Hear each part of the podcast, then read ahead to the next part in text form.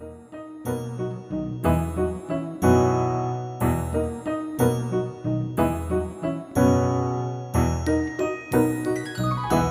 Todos, bienvenidos a otro episodio de Ori in the Books. Yo soy Oriana y este es un podcast directamente conectado al Libro Club John Arrow Más México, donde hablaremos de libros que leo, he leído o me gustaría leer para que ustedes puedan conocer más y también les hablaré sobre noticias de nuevos lanzamientos y adaptaciones y cosas que quizá les interese. Quédense para conocer más libros que pueden ser su nuevo favorito. Y pues ha llegado el momento. Por fin cumpliré mi promesa de una vez al mes hablar acerca del el libro que se escogió y que leímos y que en este caso también ya discutimos en el libro club. Recuerden que este año la modalidad es 100% digital. La reunión de hecho la hicimos por Google Meet. Eh, totalmente a distancia. Entonces si ustedes quieren unirse, no importa en dónde estén, con mucho gusto el link lo pongo en la página una vez que ya se decidió la hora y el día y pues sí. Entonces ahora no les voy a aburrir con lo que leí porque lo que estuve leyendo fue esto, fue el libro y aparte vi la película porque no la había visto cuando fue la reunión que hicimos la semana pasada el domingo 30 de enero, sí, 30 de enero. No la había visto la película, pero después de todos los comentarios y eso, y pues para complementar el podcast, obviamente, la vi. Y entonces, vayamos a esto. Nuestro libro de enero fue Noches Blancas o Let It Snow, tres historias cortas, cada una escrita por un autor diferente, Maureen Johnson, John Green y Lauren Miracle. Sí, John Green. Bajo la misma estrella, John Green. Debo decir que ese fue el gancho, al menos para mí, cuando estuve viendo qué opciones poner para el tema que era romance de invierno, dije, pues este tiene, eh, es de invierno, es romance y aparte es John Green. Entonces, John Harold, eh, he leído otras cosas de John Green, a lo mejor no es como mi super autor favorito, ya saben que no soy muy... Eh, así de que el romance no es mi máximo, pero de todas maneras, algo, algo entretenido que leer. Y la verdad, para mí fue una calificación de 3 estrellas de 5. Con las chicas que estuvimos hablando en la reunión, a ellas sí les gustó, aunque coincidimos en varios puntos. Está muy... Ah, es muy, muy romántico. O sea, si el romance es, tuyo, es lo tuyo, yo creo que sí lo disfrutarías bastante, pero hay varias partes que son muy cliché. Si ya lo leí, si ya leíste varios de romance, realmente no te vas a encontrar con nada muy nuevo o muy novedoso. Ahí les va la sinopsis, ¿ok? La sinopsis en general, no mi resumen, solo la sinopsis.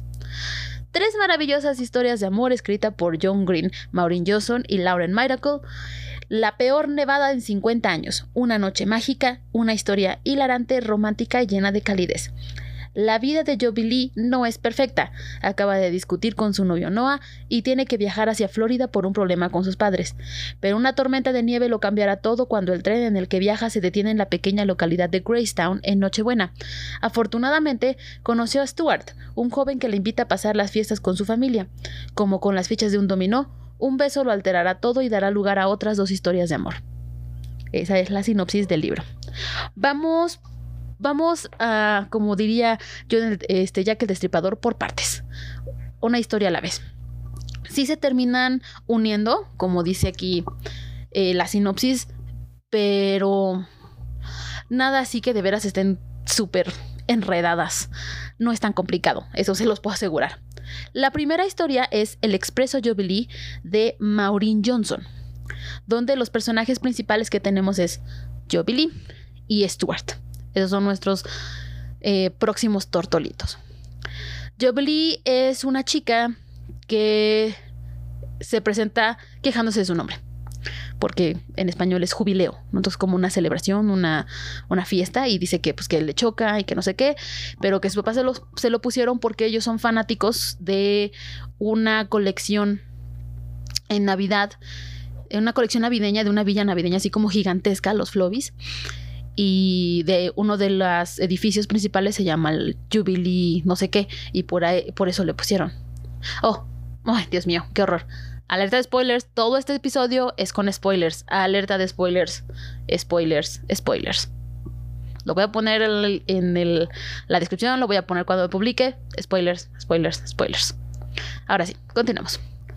Entonces, cada año, como es una vida, una vida, una villa navideña, sus papás se van a ventas especiales que se hacen y resulta que hay todo un, un fandom, un fandom de esta villa navideña que van y se quedan ahí desde la madrugada para poder alcanzar las piezas limitadas y todo, y entre esos se encuentran los padres de Jovili.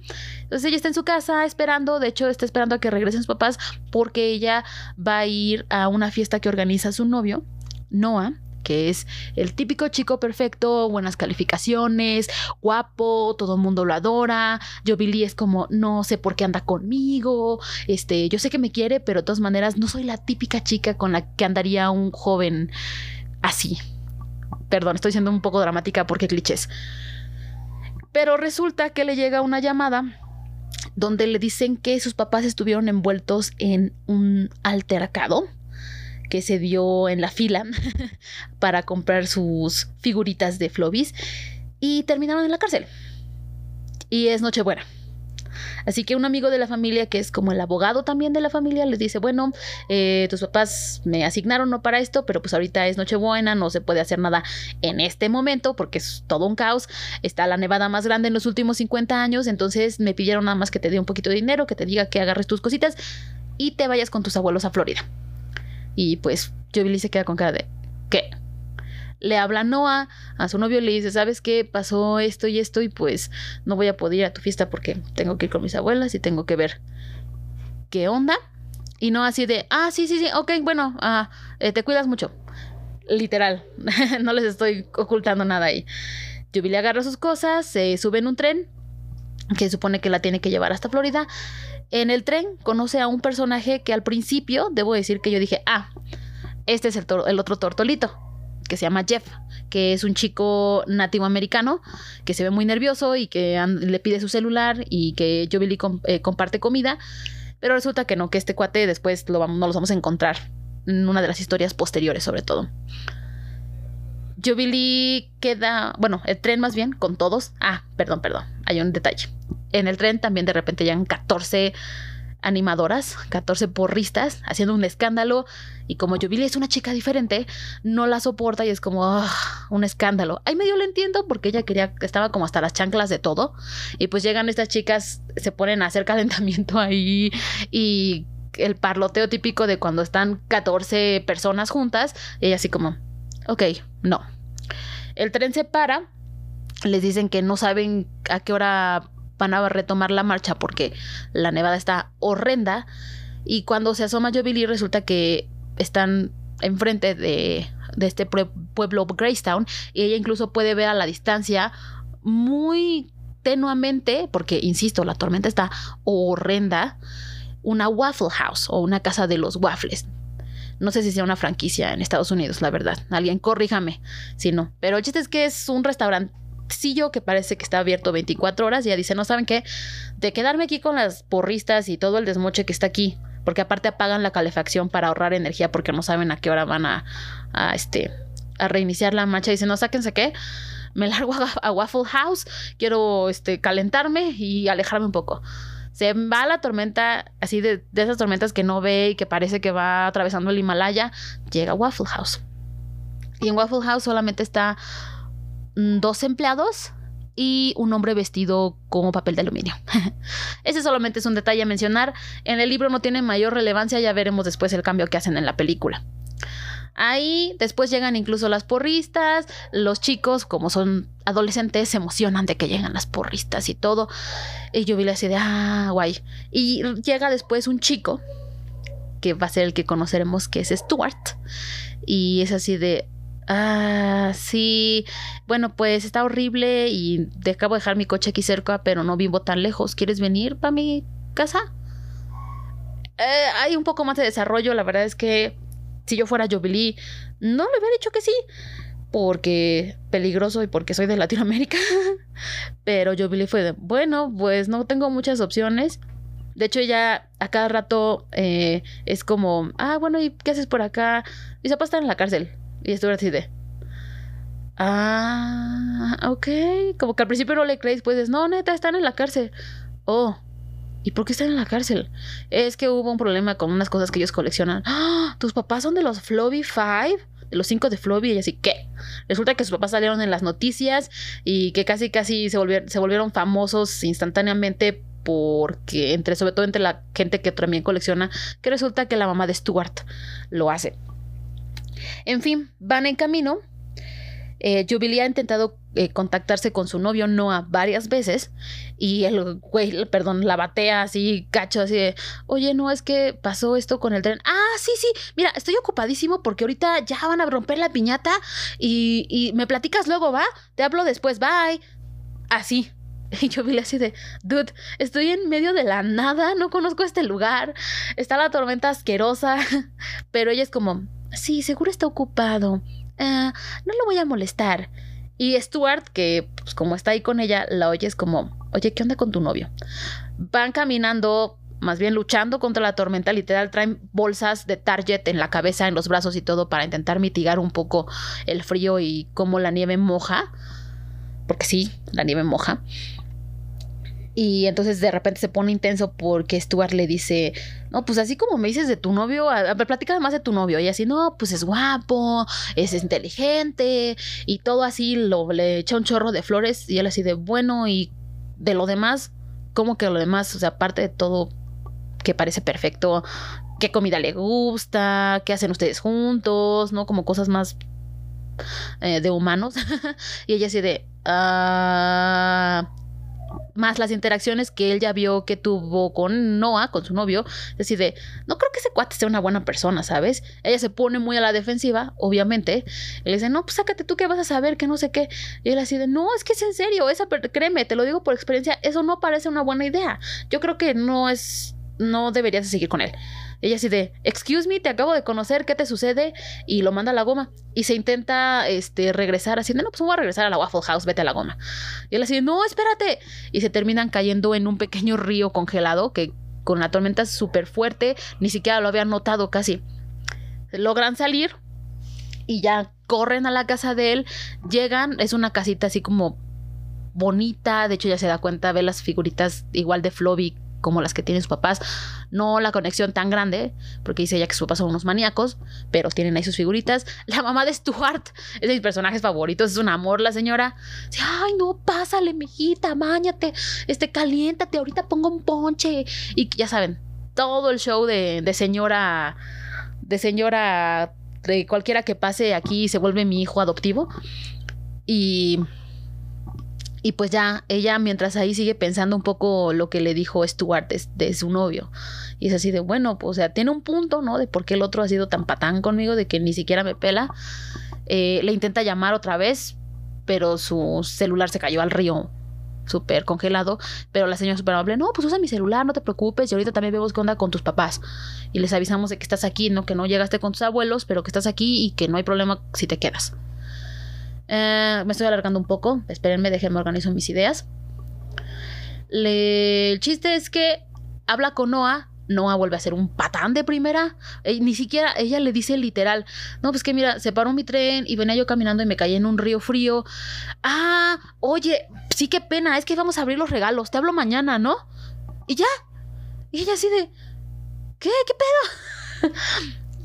y ya. Pasan una cena un poco incómoda porque Jubilee pues se siente mal después de lo que pasó, de que se, se ofendió. Stuart le dice que pues que sí, no, no debió de haberse metido, etcétera, etcétera. Pasa la noche, al día siguiente, este, ella está toda triste pues porque no está con su familia y es Navidad. Eh, hablaron, hablaron, con sus papás, sus papás dijeron, ay no, muchísimas gracias, ya saben, plática de mamá, mamá. Muchísimas gracias, este, cuiden mucho a nuestra niña, etcétera, etcétera. Y resulta que la mamá le platica todo. Ay, sí, de eso, bueno, o sea, me cae muy bien la señora, pero la señora sabía todo acerca de su hijo y su vida amorosa. Y resulta que a Stuart la acababa de, lo acababa de, de engañar y de dejar gachamente enfrente de todos en un Starbucks su novia, Chloe, que era una porrista. No sé qué tiene este libro contra las porristas. Y entonces por eso él estaba como muy a la defensiva y que por eso, y entonces yo vi así de, bueno, a lo mejor por eso me decía de, mi novio, ¿no? De que date cuenta, porque a él le pasó. Y la señora estaba como súper emocionada a ver si Jubilee y su hijo tenían algo. Y ella así como, señora, lo acabo de conocer, por favor, bájele tantito. Pero la mamá se lleva a la hija chiquita, porque Stuart tiene una hermanita chiquita, se salen. Jubilee y Stuart eh, conviven y que no sé qué, y siguen platicando, conversación de corazón a corazón. Al final, Jubilee sube, le marca a Noah y es así de, a ver, amigo, acabo de tener un día asqueroso, una noche asquerosa, ¿por qué ni siquiera me has mandado un mensaje? Él así de, ay, mira, ¿sabes qué? Voy a, vamos a ir a comer con fulanito de Abraham, te hablo cuando regrese, no, ya, ya, wow, wow, no, no, no, no, ya estuvo. Güey, obviamente no quieres tener algo conmigo, no sé si quieres cortarme o si de veras no te importa nada, pero yo no puedo estar así, entonces bye. Y lo corta. Sube Stuart, este, y es así de, ¿qué pasó? Y ella ya sabes, llorando y, no, pues sí, lo hice, tenías razón que no sé qué. Y se dan un beso. O oh, sí, la magia de la Navidad. Después de eso y piensas tú, no, pues ya más o menos al final feliz, entre comillas, pero ella, porque está bien tonta, se siente avergonzada y se baja y se va. O sea, se intenta ir caminando de regreso al tren, así de no, ya me voy, qué pena. Me besuqué al niño, la señora se dio cuenta, bye. Y se pierde porque aparentemente tiene el mismo sentido de orientación que yo y da una vuelta tres veces a la derecha, no sé. Stuart le encuentra y justo cuando están ahí reconciliándose y, todo, le está hablando su ahora exnovio a Joby y es así, no le hagas caso a ese tonto y tiran el celular a la nieve y hay unos niños jugando por ahí. Eso se los digo porque va a regresar en otro momento en el libro. Y ya, ahí termina básicamente el expreso Jubilee. Ah, me gustó un poco la historia como tal, o sea, el, hecho de que se parara el tren, llega a un pueblo así medio desconocido, pero sí está como muy irreal que de repente la esta Jubilee diga, ah, sí, me voy a la casa de este, de este extraño porque, ¿por qué no?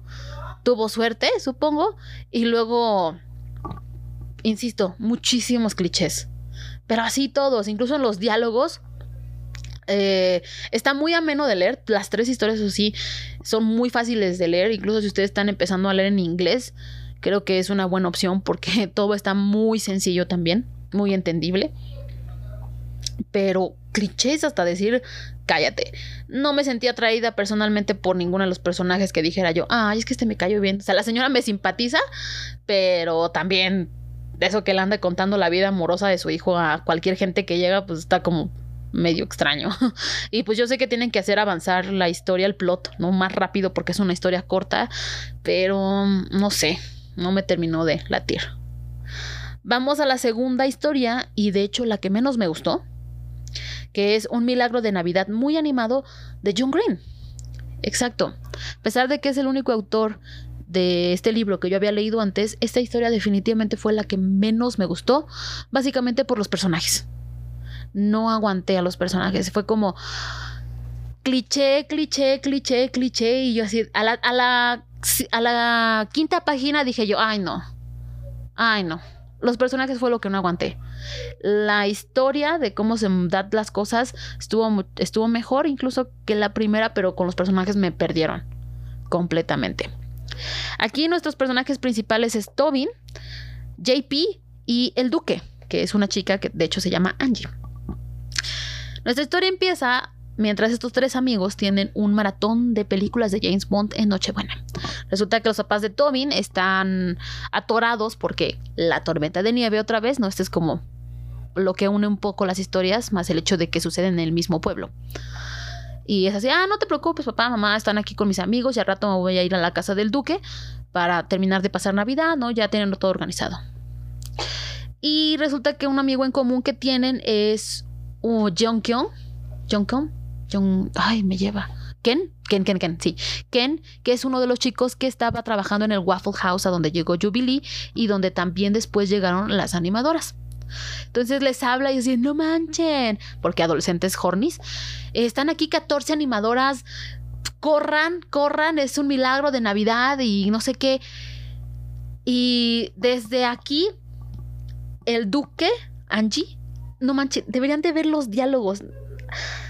ah, casi no, yo normalmente pongo muchos post-its o guardo las frases cuando son en digital. Casi no tengo nada de este libro porque, híjole, nomás no podía yo con los personajes. Eh, Angie literal dice así. Es que ya sabes que a mí no gustan esas cosas. Yo no soy como las demás chicas. Les juro que usa esas palabras. Y yo así de, ay, por favor, no. Entiendo ese ese cliché, ese trope de no soy igual a las otras chicas, pero he visto, he leído y he visto 3000 películas, libros que donde los manejan mucho mejor. Entonces que lo diga tan así es como, ay, por favor. ay, por favor. Entonces, ya desde ahí, la verdad, ya me caía súper mal Angie. Cada vez que hablé, abría la boca era... Pero pues bueno, Resulta que el único carro que, eh, eh, carro que tienen acceso a es el de los papás de Tobin, que se llama Carla, que es un carro de esos lanchas de hace quién sabe cuánto tiempo. Salen y es un desmoche porque la pobre Carla no puede subir una colina, hacen un desastre ahí, medio lo logran, eh, chocan contra un banco de nieve y tienen que abandonar a Carla. Y luego resulta que tienen que regresar porque este Ken les dice que solamente van a dejar entrar a los que traigan Twister. Y los otros dos empleados que estaban con él le hablaron también a sus propias bandas de amigos. Y entonces quien llegue primero con un Twister son los que van a poder entrar a todo el desmoche con las porristas. Porque obviamente así quieres pasar tu noche buena. Entonces, eh, no lo sé. Esa es la excusa que dan. Yo no escribí esta cosa. Y pues entonces JP y Tobin es como, oh, pues corran el twister, que no sé qué. Y Angie, ahí sí simpatizo con ella, es como, neta, me van a hacer pasar mi nochebuena, ¿sí? Entonces, no, sí, que no sé qué.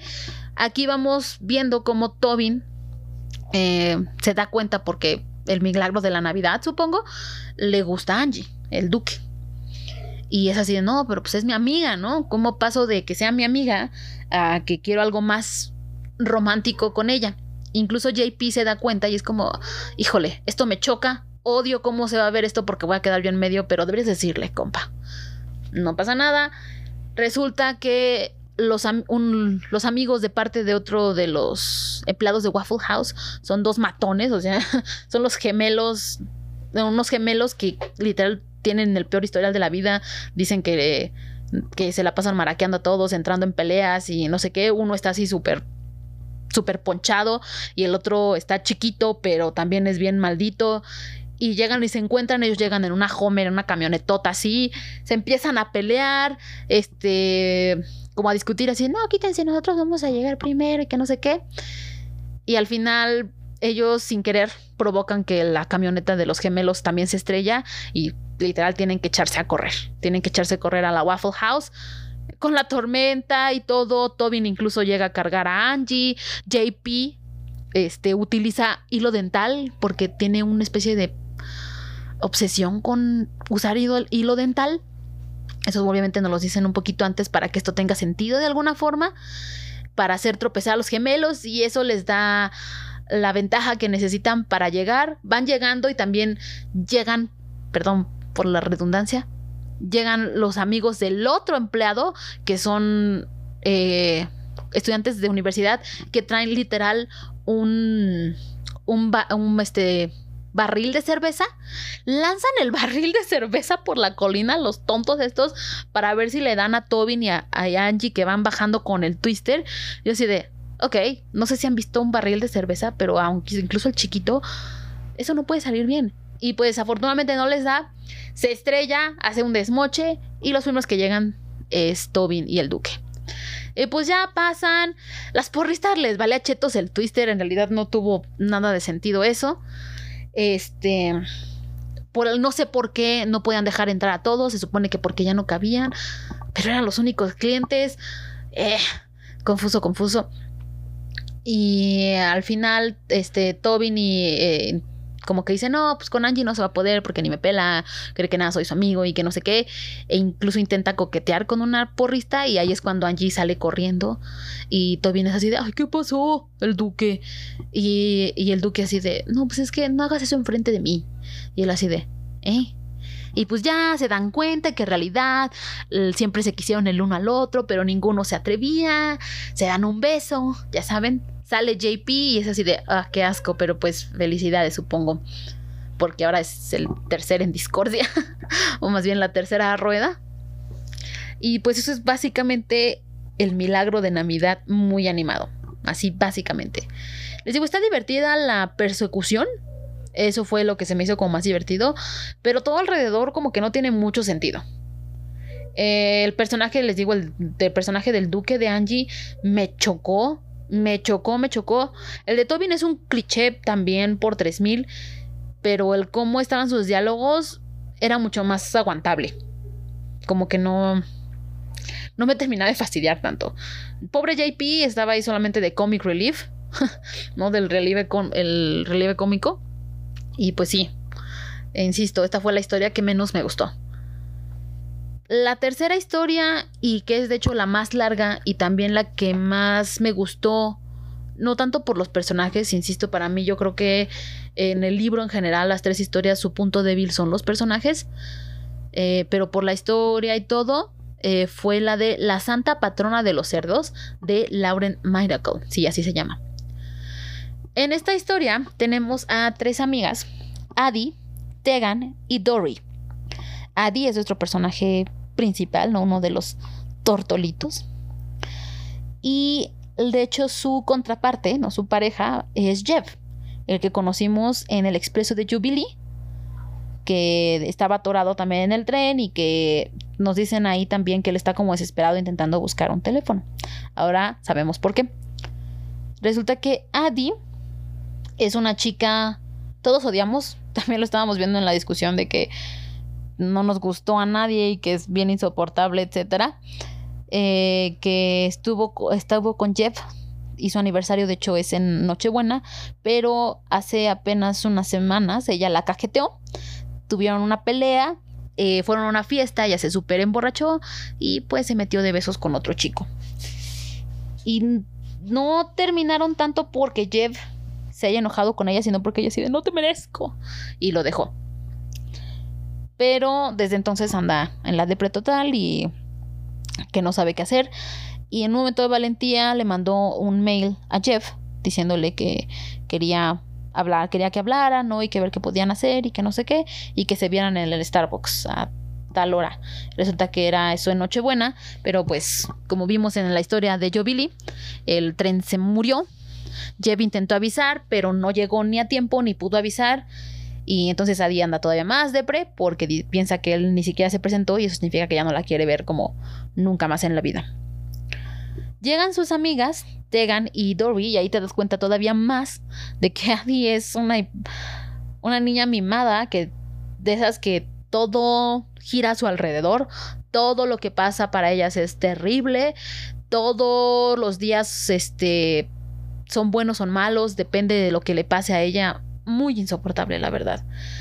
Y de hecho, esta Dory sí se lo dice varias veces así de, es que todo gira alrededor tuyo, no todo quieres que, que sea por ti, para ti, pues no, hija. Ella decían, no, no es cierto, no es así, que no sé qué.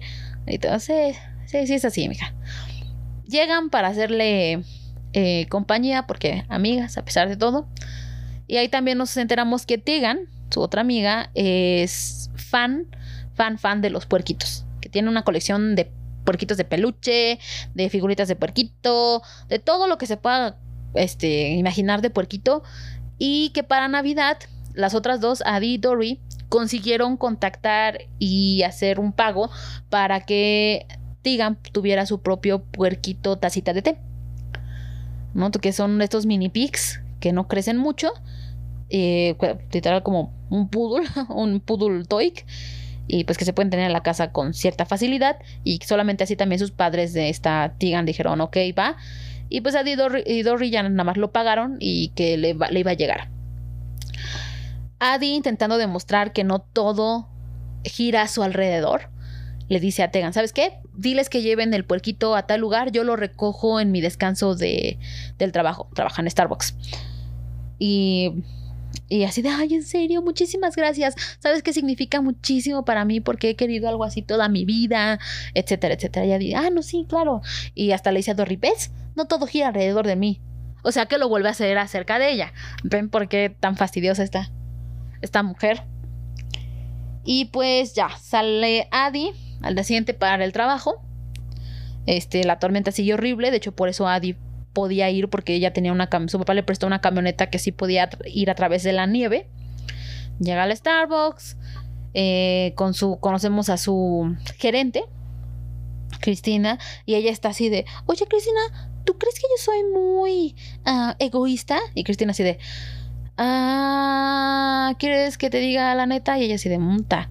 Y como que sí se empieza a dar un poco de cuenta de que a lo mejor si todo mundo te dice que eres algo, puede haber algo de verdad ahí. Pasan varias cosas, eh, incluyendo llegan unos clientes eh, como toda una un paseo de gente mayor de la, de la tercera edad. Los llevan a todos al Starbucks, entonces hay como un rush. Ella está dando bebidas y todo. Y de hecho traía una, una nota, un como post-it donde decía no olvidar al puerquito a las 9 de la mañana. Y con todo el rush y eso, se le olvida, se le va. Y aparte, la neta, sí. Ahí nos dan un.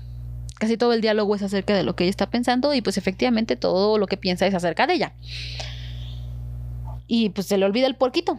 Se le olvida el porquito. Y hay una señora eh, que se llama Maisie que le dice, ay, no, sí, yo voy a ser tu ángel de Navidad y que no sé qué, y debes de darte cuenta de las cosas así asado. Y ella se de, ah, sí, viejita loca, ajá, pásale, pásale. Y es la viejita, de hecho, quien le dice, ¿qué significa esta nota que dice el puerquito? Y ella así de, oh, shit. Corre, incluso antes de salir se le olvida cerrar bien una de agua y se hace un desmoche y la, la manager se enoja y es así de ya vete hija, o sea, vete a tu descanso, ahorita vemos qué hacemos y ella así de, ah, perdón se va a la tienda donde había que recoger el puerquito, llegó casi dos horas tarde y el baboso de la tienda, bueno, no, eh, o sea, no, es que, perdón, es que sí, eh, ahí me siento un poco mal por esta chica que llega y dice, no, pues ya lo vendí. Y ella dice, pero se supone que traía una nota de que ya estaba apartado para, para, para, para Tigan.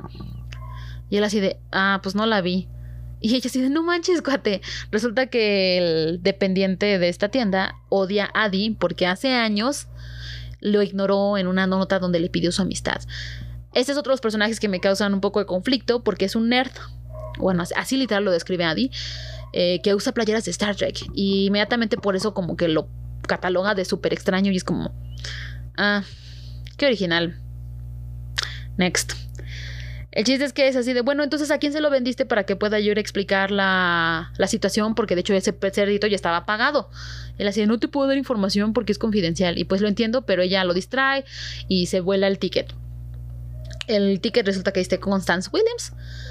Y al final, como no sabe ni para dónde ir, su papá resulta que llega y se lleva su camioneta porque necesita ir por unas cosas y que pasaba por ella cuando salía a trabajar y así de, no, lo necesito ahorita le tiene que hablar su manager para decirle que tiene un problema, una emergencia familiar y la manager así de, neta, neta. Y al final termina hablándole al chico con el que se besuqueó. Y porque es literal su última opción. No quiere decirle a sus amigas porque tendría que admitir que se le olvidó y que efectivamente todo el tiempo piensa en ella. Le llama a este cuate, pasa por ella. Resulta que la señora esta, viendo en las páginas amarillas, vivía a 30 segundos de donde estaba y fue así de, ah, ah bueno, gracias. Se baja y la señora es nada más y nada menos que la abuelita loca que ella vio en Starbucks hace poquito, hace un momento prácticamente. Y de tú, ella sí, si te llamaras Constance, tampoco te gustaría que te dijeran Constance, por eso me dicen Macy. así de, ah, entra a la casa, efectivamente ahí está el puerquito y este, que se llama Gabriel, por cierto. Y así de, ay, Gabriel, como el angelito, que no sé qué, y así de, sí. Y como que ahí, eso fue un poco extraño, porque así como lo describen, a esta Adi le llega como una epifanía.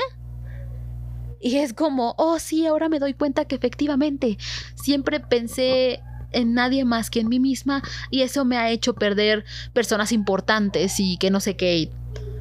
y pues ya, supongo que ese también fue el milagro de Navidad. Le, la señora pues le da el porquito sin problema, ¿no? Es así, ah, sí, no te preocupes. Y ella así de, no te preocupes. La Adi le dice, yo hablo con la de la tienda de mascotas para que te regresen tu dinero. Muchas gracias, etcétera. Llega justo a tiempo al Starbucks antes de que su manager no la, mate. Y también van llegando sus amigas para el cerdito. Y resulta que en el Starbucks ya se juntaron las parejas que vimos en las, en las historias anteriores. Ya están ahí Tobin y Angie y también Stuart y Jubilee. Por esto mismo también nos damos cuenta que Tobin en algún momento se encontró con Jeff y Jeff le pasó el mensaje de si, si, si ves a alguien que se llama Adi, le dices que me espere, que yo sí quería ir. Y Tobin así de, ah, tú eres Adi, ¿verdad? Y ella así de, sí, porque es que me dejaron un mensaje para ti, ya le hice. Y entonces Adi se da cuenta de que Jeff no la dejó plantada, sino que algo más pasó. Acto seguido, llega Jeff y es como, oh, yo siempre quise venir contigo. Y, y Adi así de, ay, sí, no, perdóname, que no sé qué, y prometo cambiar, y fue una tontería, y que no sé qué. Y como ella tuvo su epifanía de Navidad, uh, pues supongo que se contenta con todos, con sus amigas, con su novio, que vuelve a ser su novio, ¿no? Y básicamente ahí termina. Perdón por la narración un poco dramática, es que de veras los personajes no fueron el fuerte de este.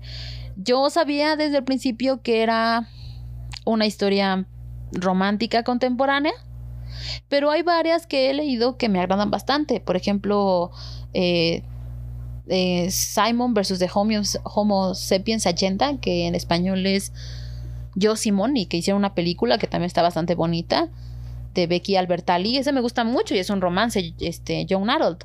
Otro de Fangirl, eh, de Rainbow Rowell. También me gusta mucho y es un romance contemporáneo. Eh, 100%.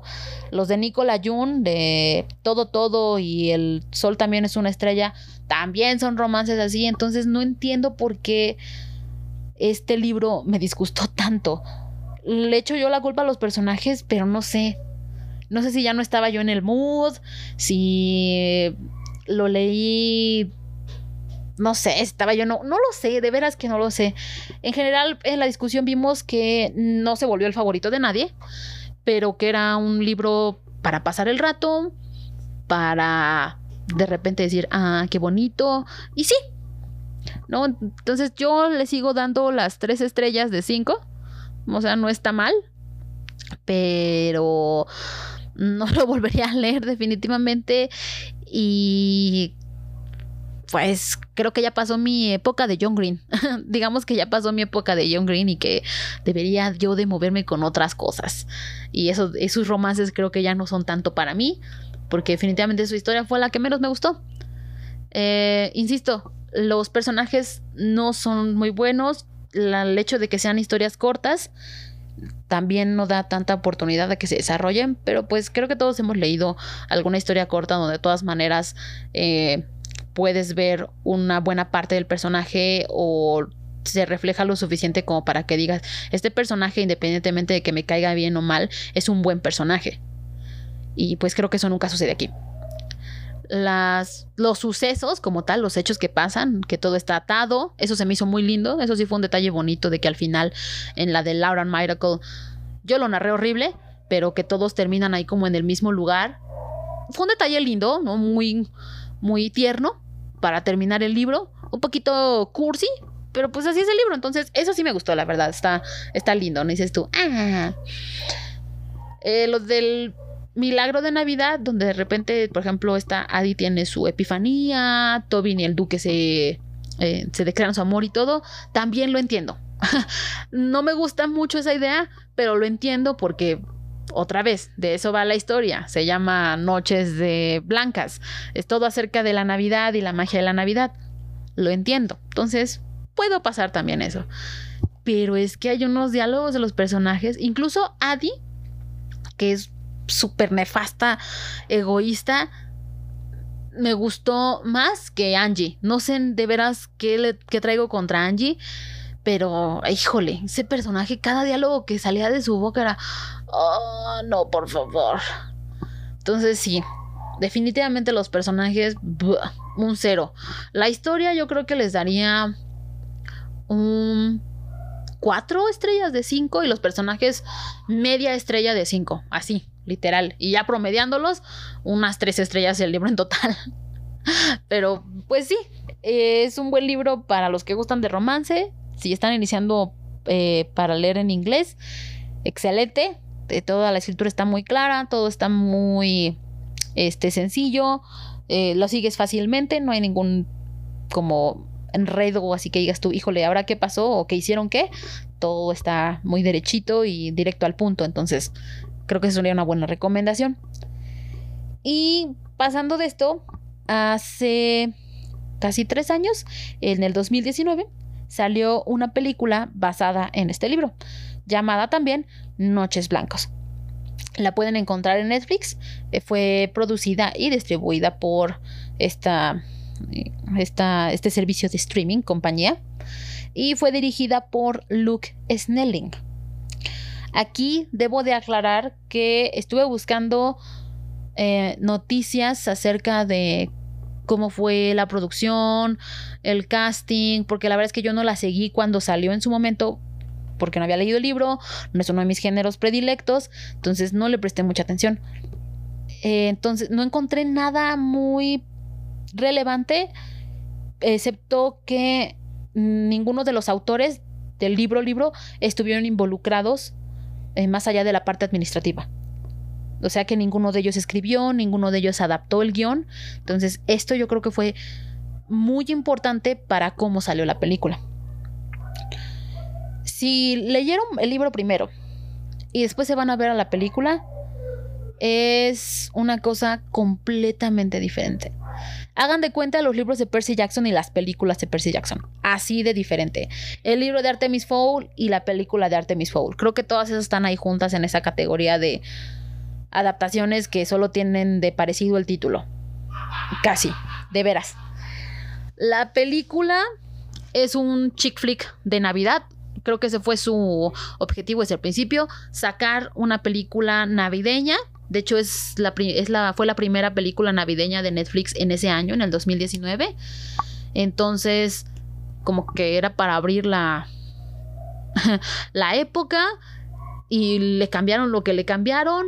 Los autores no sé si no les interesó, si dijeron, bueno, va, eh, no sé ahí qué sucedió. Intenté buscar más acerca de las opiniones de los autores con esto y no encontré nada. Es, como si se hubieran desconectado del proyecto y dijeron, ah, sí, miren, van a salir esta película basada en uno de mis libros, vayan a verla. Y ya, no hay comentarios, no hay comentarios. E incluso me sacó mucho de onda porque la última historia de Lauren Miracle, el enfoque, el enfoque incluso está más en una de las amigas que en Adi. Entonces, ya no quedan como, como que la cambiaron por completo. Entonces, ahí yo no sé si Lauren incluso salió del proyecto, pero no, si está ahí. Se dice ahí que está basada en esas tres historias de los tres autores, entonces, ni idea. Pero las diferencias van más o menos así. En la primera, del expreso de Jubilee, todos los personajes este, son iguales, excepto que Stuart no es un chico del pueblo, es un músico muy famoso, por alguna razón, es muy famoso y también queda atorado en el pueblo de donde Jubilee es. Aquí cambiaron, ¿no? Jubilee no es la atrapada en el pueblo, sino Stuart, y es Jubilee quien lleva a Stuart con su familia. Eh, eh, para que pase la Navidad porque Stuart quería pasar desapercibido porque está harto de que lo sigan para todos lados y por eso termina ahí. Eh, la tormenta de nieve, había nieve en la película. eso era todo, pero no vemos nada de cómo lo describen de ninguna de las tres historias del libro, de que no se podía ver, de que casi todo estaba cerrado pues porque había un chorro de nieve, eh, de que ven que está precisamente en esta historia, Jovel y Stuart se caen en un lago congelado. Yo creo que esos eran partes importantes porque como pasaron muchas cosas en poco tiempo, se entendía un poco más el por qué empezaron a hablar más de corazón a corazón tan rápido, por decirlo de alguna forma. Y aquí al contrario, es como, ah, sí, este, ah, tú eres Stuart el famoso, ay, pues no me importa, ¿sabes? Si en el libro Jubilee no era ese personaje tan fastidioso de, yo no soy como las otras chicas, en la película le pusieron todo eso. La película Jubilee es, bueno, pues sabes, yo no sé cómo las demás que se avienta si ve a alguien famoso. ¿Ok? Y pues a mí con eso ahí ya me perdieron. si era lo que no me gustaba de Angie y lo ponen desde la primera historia, pues no. Entonces eh, bajan. Eh, Stuart eh, se queda con ella. Ella acepta su compañía por alguna razón. Ahora sí, no hay excusa, no hay una tormenta de que ella diga, ay, pues vente a mi casa porque la tormenta está horrenda y tu tren se averió. No, no más así. Bueno, pues vente para acá ya, total. Ella es súper antagonista con él. Él todo el tiempo, la verdad, la película es como súper lindo, muy amable y todo. Y ella todo el tiempo es como, ay, pues a mí no me importa, ¿sabes? Y tú no tienes que decirme, ay, Dios mío. También aquí el, lo que Jubilee, el dilema que tiene, tus papás no están en la cárcel, ¿no? Eh, resulta que ni siquiera tiene papá, solo está su mamá y su abuelo y su mamá está enferma y ella acaba de recibir una carta de aceptación a la Universidad de Columbia, pero no quiere que su mamá lo sepa porque no quiere dejarla porque está enferma. Ese es el dilema aquí. Entonces llegan a la casa de Jubilee, pasan una Navidad bien bonita, que la chiflada, y Stuart, lo único parecido un poco al libro es la conversación cómoda que tienen de pues deberías decirle a tu mamá que te quedaste en Colombia porque es tu vida y que no sé qué. Y ella así de, pues tú qué vas a saber, niño privilegiado que todo lo tiene, que no sé qué. Jubilee me cae horrible en esa película. Y Stuart, pues no siempre fue así, ¿sabes? No puedes asumir todas las cosas acerca de mí. Stuart es un ángel aquí, yo no entiendo por qué se quedó tanto tiempo con Jubilee. Eh, resulta que llega su manager, porque recuerden, es un músico famoso, y es así de, no puedes decirle a nadie que estuviste con él y que no sé qué. Y pues muchas gracias por tenerlo aquí, ya nos vamos. Y se van, y se va a Stuart y es como, ah, ok. Fuera de eso, conversación que te digo que se dicen como sus verdades. Y entonces como que la tensión los lleva a acercarse uno al otro. Mm, yo la verdad no veía mucha razón para que se hiciera ahí un romance. En el libro estuvo mucho mejor tratado el que a pesar de que tenían sus tensiones al principio, fue evolucionando a, ese como cariño de bésame. Y aquí al contrario fue como, te odio tanto, bésame. No sé, no me convenció para nada. Ah, paralelamente nos, aquí no es primero una historia, luego la otra y luego la otra. Aquí pasan paralelamente y nos van enseñando escenas de cómo van los otros personajes. Tenemos a Tobin y al Duque. Aquí JP llega después que por cierto, en el libro JP es un es un este chico coreano. En la película es un nórdico.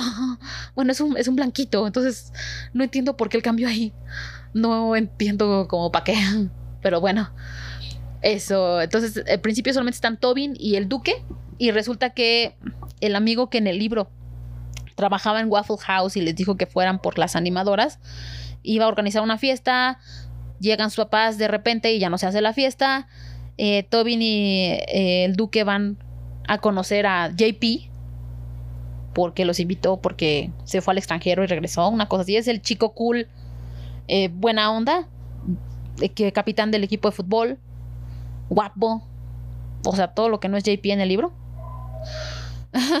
Entonces ahí se da el dilema de que Tobin ve como Angie se lleva muy bien con JP y que cree que quiere estar con ella. Ahí más bien su mejor amigo de Tobin es el chico de Waffle House, a Ken. Y es como, no, pues dile que no sé qué. Y le decía, no, pues es que no le he dicho porque pues es el duque y quién sabe qué. Nada interesante.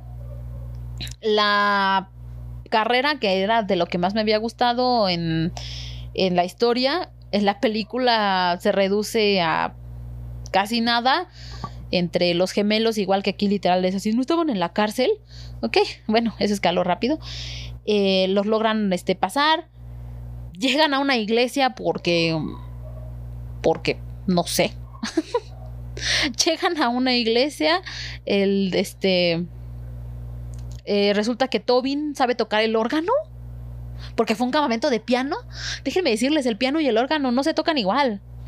Eh, son muy diferentes yo no los sé tocar, pero conozco gente que los toca y son muy diferentes.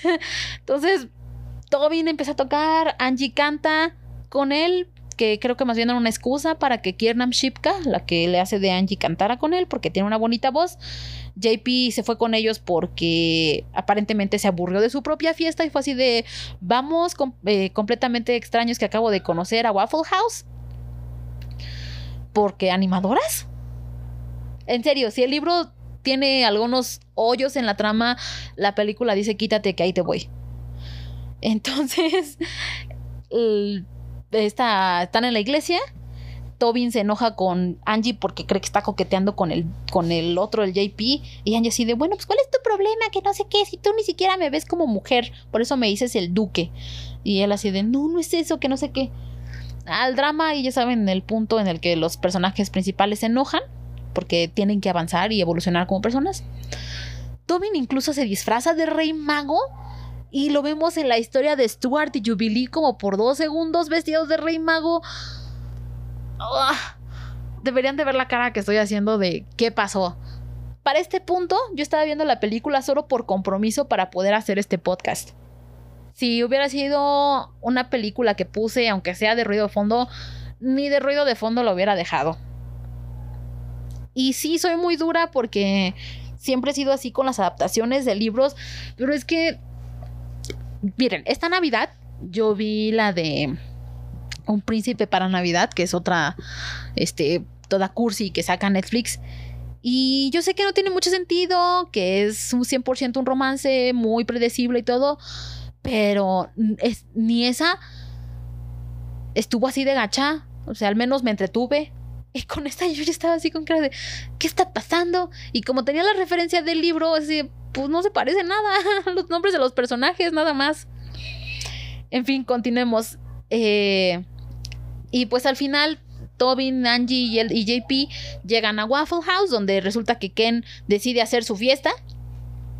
Se roban un barril de cerveza de los gemelos que otra vez los persiguen. Y cuando llegan a la entrada, eh, resulta que Tobin se disfraza, de, se, lleva la ropa de Rey Mago, se disfraza para llegar con el barril y de incógnito, se encuentran con los gemelos, Tobin tiene como su revelación de querer hacerse el fuerte y les dice, no, ustedes no me van a hacer nada y que no sé qué, y se pone en pose karateca y milagro de Navidad, según Netflix, los gemelos y, oh, tú también estás bien loco, amigo. Vamos a tomar un trago. Y entran todos con el barril.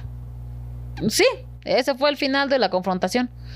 Si la del libro me parecía que no quedó muy bien, la de la película eh, ni siquiera tuvo sentido en lo más mínimo. Pero bueno, entran en la fiesta y están adentro las porristas, etcétera, etcétera. Llega Angie y es así de perdón por haberte gritado, porque nos enojamos y que no sé qué. Suben al techo para hablar y confesar sus sentimientos y pues terminan en besito. JP, mientras tanto, se hace amigo, bueno, se empieza a coquetear con una porrista, porque, porque sí. y esa es básicamente la adaptación de la segunda película, de la segunda historia a la película.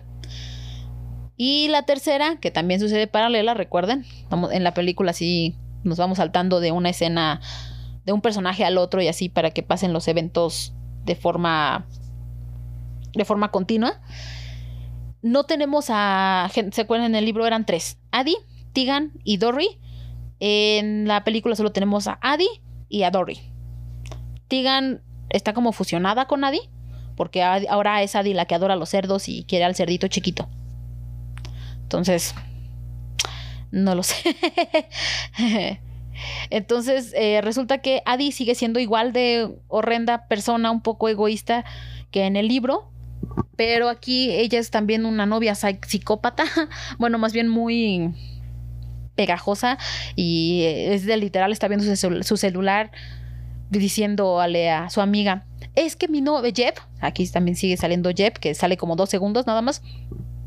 Le dio este like a la foto de unas compañeras del club de debate y a mis fotos nunca les da like y que no sé qué y todo eso. Adi termina enojándose, toda, está toda estresada por lo de su novio Jeb y de hecho esta Dory le consiguió el cerdito. ¿No? Le dijo, mira, es que quiero enseñarte que en, esta tienda tienen un cerdito que a lo mejor te gusta. Y ella de repente, como está, y hable del Jeb, bueno, es que tú qué vas a saber si no tienes una relación. Y la otra idea, ah, bueno, pues vete a la goma. Y la deja ahí en la calle, literal. Y esta chica, la eh, Dorby, trabaja en la Waffle House. Aquí es empleada de la Waffle House, lo cual no, sucede jamás en el libro. Y en la Waffle House, pues este, recuerden, está Ken planeando su fiesta. Llegan las animadoras también. Y resulta que dentro de este grupo de animadoras está una chica con la que Dory había tenido anteriormente una cita. Y la veo y es como, ¿qué? ¿Te acuerdas que te dije que había tenido una cita con, con, una chica que me encantó, que no sé qué es ella? Y él así de, ay, pues ve y pregúntale y le dices que se queden para la fiesta, que ya va a ser aquí. Y ella así de, ah, sí. Y llega bien contenta, este con la chica y es como, ah, pues es que hoy en la mañana estaba pensando en ti, que no sé qué, ya saben, esa conversación eh, toda incómoda porque se puso muy nerviosa y empezó a decir cosas que no. Y la chica así de, ah, ok, ¿puedo ordenar? O sea, ni la pela. Ella así como, oh, quizá para ella no significó lo mismo ni nada. Después se la encuentra en el baño y se meten de besos y es así de, yo también estaba pensando en ti. Y la otra así de, ¿qué? ¿Por qué entonces no me peló ahí me ve tan feo mientras estamos afuera? Entonces no entiende nada. Y sí, esta es una historia eh, LGBTQ, a diferencia del libro. Y esta es el único cambio del libro a la película que realmente me agradó. Creo que si hubieran puesto algo así de este tipo de representación en el libro, hubiera estado más bonito. Entonces, eso sí, se los paso. Esta historia fue la única que realmente me gustó. Y como Adi no me caía bien en el libro, pues no me afectó mucho que la hayan relegado a segundo plano en la película, la verdad. Así que, eh, algo bueno salió de aquí. Después, cuando se hace, ahí vemos poco a poco cómo Dory intenta hablar con esta chica, que este, así de, no, pues oye, ¿qué onda? Y la chica nada más la ve feo, pero cuando no la ve, nada más se echan miradas furtivas. Todo hay un desmoche. Adi, por otro lado, llega a Waffle House donde se encuentra su novio, a Jeff, y está él con sus compas del club de debate y ella así de, ¿por qué no me dijiste que estabas aquí? ¿Por qué no contestas mis mensajes? Y él así de, pues porque estás bien loca, ya déjame en paz y que no sé qué. Incluso una de las chicas del club de debate es como, ah, psycho. Y todo así de, uh. Y pues Adi, siendo Adi, le tira una malteada encima a la chica y le dice, pues vete a la goma. Ya afuera nos damos cuenta que de hecho la chica, no, perdón, el hombre de aluminio, ¿se acuerdan que lo mencioné en el libro? En el libro entra y sale así randommente y no hay mayor papel de, más allá de eso, pero en la película es una señora que de hecho es interpretada por Joan Cusack que es una actriz que la verdad a mí me cae muy bien y que quiero mucho a ella y a su hermano, a John Cusack. Y de hecho ella fue productora de la película, lo cual pues tiene sentido, ¿no? Que le hayan adaptado un papel para que saliera más y tuviera un poco más de relevancia. Y resulta que ella es como la voz de la conciencia, recoge a Adi, eh, porque cuando la dejó botada su amiga por, por mala onda. y así, no, pues es que debías de darte cuenta en tal cosa y que no sé qué. Y ella así, ay, pues tú qué sabes, déjame en paz y que no sé qué. E incluso le tira su celular, es que ustedes niños siempre en sus celulares ahorita y se la avienta ahí. El otro, ¿qué te pasa? está una cosa ahí.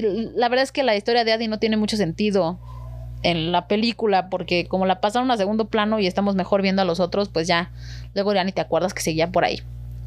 Al final, la epifanía de Adi no viene tanto con respecto a su novio, porque aquí el novio sale tres segundos, sino más bien de, ah, pues debería de ser una mejor amiga con Dory, que si me quiere y que no sé qué. Y llega cuando ya está la fiesta de Waffle House, y le dice a Dory, no, pues sí, soy una, fui una pésima amiga, perdóname, y le dice, mira lo que conseguí y resulta que tienen su cerdito. Tienen el cerdito, está Dory, le dice a Dory, este, mira, si la otra chica te está ignorando, pues entonces no te merece porque no deberían de tratarte así, que no sé qué, no dejes que nadie te trate ni como yo lo hice. Tiene una buena evolución y como ya no es el foco de la historia, ya no me fastidia tanto. y Dory así, no, pues sí, abrazo, vente, a mí, amiguis, vayamos a la fiesta. En la fiesta incluso ya se encuentran a Tobin y a Angie besuqueándose en el, en el, en el techo. Y tenemos la conclusión de la historia de Jubilee y de Stuart. Eh, Jubilee está ahí ya en la fiesta también y de repente llega Stuart de nuevo porque sí. Y dice, ¿qué haces aquí? Es que decidí regresarme porque quiero estar contigo. Y yo vi así de, ah, y pues se besan y andan bailando y todo. Em, eh, entonces, ¿qué? Ah, sí, perdón. Llega la chica con la que Dory había estado coqueteando y así de, bueno, y es que, ¿qué te pasa? Eh, la verdad es que no me gusta lo que haces, no me gusta cómo te comportas. Si no, no puedo estar así con alguien, ¿no? Que de repente me besuquea y de repente en público ni me quiere voltear a ver. Y la otra, mira, voy a ser honesta contigo, no he salido del closet con mis amigas ni con mis papás, entonces me resulta muy difícil todo esto. Y así de, pero cuando salimos no me dijiste eso. Y ella, sí, yo sé, porque escuché tu historia y me inventé una de que la mía también había sido perfecta, porque me gustaría que fuera así, pero la verdad es que no lo he hecho. Y Dory así como, ah. Entonces, esa parte estuvo bonita. Les digo, esta historia de Dory y la porrista estuvo bonita. Y pues como están platicando y es así de, pero tú también me gustaste mucho y que no sé qué, y pues me gustaría que me ayudaras o que me apoyaras al menos, ¿no? Para cuando suceda. Y están sus otras amigas porristas que por supuesto ya lo sabían en la ventana haciéndoles corazoncitos. Y así de, bueno, pues creo que ellas ya lo sabían y no les importa. Y pues ya terminan juntas, al menos por ese lado. Entonces sí, cambiaron mucho. Hubo varias cosas que no me gustaron, pero sí les perdono la historia de Dory y la porrista. Otra cosa que también me sacó de onda fue que cuando Tobin y Angie se declaran, literal, Tobin le dice, me di cuenta que quiero pasar el resto de mi vida contigo. Y te dice, no, son adolescentes. Es pésimo decir eso en una historia de amor para adolescentes. Es horrible. Sí, amores muy intensos y quiero estar contigo ahorita. Pero cuando dicen eso de quiero pasar mi vida contigo por siempre. Es como, no, no sé, no me gusta cuando hacen eso para nada. Ni siquiera en los de fantasía. Entonces, eso sí se me hizo como muy... porque en el libro no pasa. Entonces, sí, esos diálogos de la película de repente no. E insisto, yo creo que aquí también hubo tantos cambios porque ninguno de los autores aparece listado este como adapta, adaptando el guion alguna cosa de escritura, nada, nada, nada, nada. Entonces yo creo que ellos sí dejaron las eh, todo en las manos de Netflix y del equipo y dijeron, ten, aquí están mis derechos, voy a seguir haciendo otras cosas, buena suerte, me avisas cuando salga. Y ya, eh, no se me hace una pésima película, pero la verdad es que no más no. O sea, no es la peor que he visto. Tampoco es la peor que he visto en Netflix. Tampoco es la peor romántica que he visto. Pero no está lejos, no está tan lejos, no está tan lejos. Estuve viendo los reviews tanto para la película como para el libro y creo que son muy mezclados. Hubo mucha gente que vio primero la película y como ahí estaba la representación ¿no? de Dory y de la animadora, preguntaban mucho eh, a los que ya habían leído el libro si sucedía así y si estaban estos personajes también en el libro y ya la gente que leyó el libro le decía, no, pues la verdad es que no, en, la, en el libro el foco de hecho es Adi y que así y asado, y pues se decepcionaban mucho porque, insisto, creo que ese fue un muy buen cambio que hicieron. Aunque si querían irse por eso de la inclusión, ¿no? que en este caso con este, una pareja lesbiana, no entiendo entonces por qué el cambio de un coreano a un blanquito, ¿no? De JP. No, tiene mucho sentido como para, no sé, como que se contradice un poco. Yo sé que no es lo mismo, pero de todas maneras, pues no les costaba mucho castear a alguien de ascendencia coreana. Pero pues bueno. Y pues sí, esto es básicamente lo que yo les puedo decir acerca de nuestro libro y la película que salió de ese libro del el mes de enero. Pues dense una vuelta por el libro club. Ya escogimos ahorita nuestro libro de febrero, que es Ana vestida de sangre, de Kendare Blake, porque el tema fue El amor está en, el aire de formas misteriosas. es una historia bastante padre, apenas la voy a empezar a leer. Si tienen problemas para conseguir el libro, a lo mejor me pueden echar ahí un mensaje y les puedo ayudar. Pero pues sí, tienen todo el mes de febrero y también cuando llegue el momento tendremos nuestra reunión para este discutir lo que hayamos leído en el libro. ¿Ok? Y ahora sí, entonces, eso fue la película y el libro Noches Blancas de John Green, Maureen Johnson y, y Lauren Miracle. Esta es solamente mi opinión. Yo les recomendaría que si tienen curiosidad, mejor vayan ustedes mismos a ver la película, mejor vayan ustedes mismos a leer el libro. Ese siempre lo mejor que se puede hacer. Y pasamos antes de terminar a las noticias. Sí, ahora ya estoy sacando mejores noticias. Número uno y muy importante. Ya había yo comentado que se dio luz verde por completo al show de Percy Jackson por parte de Disney Plus, pero ahora tenemos oficialmente, va a iniciar la producción del show este verano, este año, lo cual significa que tendremos varias noticias acerca del casting, muy probablemente a finales de primavera e inicios de verano. Oh, sí, no tengo ni idea de quién quiero que sea Percy o de quién quiero que sea ningún personaje. No se me viene nadie a la mente porque adoro a Logan Lerman. Qué pena que sea tan grande y que ese haya sido como el peor error. Pero físicamente es igualito el hijo de su madre. Entonces no tengo idea de quién pondría yo a Percy Jackson. Si tienen alguna idea, déjenlo por ahí en los comentarios.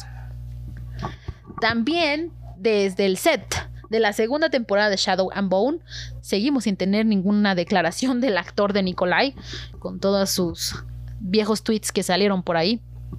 Pero tenemos la primera foto de quienes son los seis cuervos. Los seis cuervos, protagonistas de la segunda saga de, en este mundo del Grishaverse, oficialmente. En la primera temporada solamente teníamos a, a cuatro y ahora tenemos a los seis. Qué bonito, qué bonito. Les van a encantar. Si no lo saben quiénes son, créanme, les va a encantar. También Madeleine Miller, autora de la canción de Aquiles y Circe, cuya especialidad, como pueden ver, es los retellings de mitos griegos, sacará próximamente una historia corta basada en el mito de Galatea. Es una historia corta, pero creo que definitivamente valdrá la pena. Si no han leído los libros de Madeleine Miller y les gustan los mitos griegos, les gusta llorar un rato, definitivamente vayan a ver. Tenemos nuevas adiciones al cast de la adaptación de Heartstopper. ¿Recuerdan la novela gráfica sobre dos chicos que se enamoran, literal? Tenemos a Kit Connor y Joe Locke, que serán Nicky Charlie, Jenny Walser como Tori Spring. Y a un perrito. Dijeron de quién va a ser el perrito y mascota de estos chicos. Está muy bonita. Yo solamente he leído el primero, son cuatro y lo recomiendo muchísimo y la adaptación pues va a ser en live action y ya está grabándose incluso. También tenemos noticias de Alexandra Cristo, quien es autora de Matar a un Reino, un retelling de la Sirenita bastante bueno, la verdad es que sí me gustó bastante. Anuncia la portada de su siguiente libro, Princess of Souls o La Princesa de las Almas, con la siguiente sinopsis. Conoce a Celestra, una joven bruja atrapada en su torre y condenada a robar almas para un rey inmortal, hasta que conoce a Nox, un soldado con planes para destruir su reino, y después de una visión mortal, sus destinos se encontrarán atados. Mm, recuerden que los autores no tienen mucho control sobre cómo quedan las sinopsis al final. Generalmente ellos no las escriben, así que si suena muy cliché, hay que esperar un poco más, hay que esperar un poco más. También la serie adaptada del libro Uno de nosotros mientes de, miente de Karen McManus que ah, solamente había estado disponible en plataformas en Estados Unidos, oficialmente va a lanzarse al mercado internacional a través de Netflix. Entonces, es un thriller con de también John Harold eh, contemporáneo. No lo he leído, he escuchado comentarios bastante encontrados de gente que le super fascina y otros que nomás no lo aguantan y creo que eso me ha detenido un poco. Pero si a ustedes les gusta ese tipo de cosas, ya leyeron el libro y que no sabían qué onda con la serie, próximamente Netflix probablemente lo anuncie en otros países.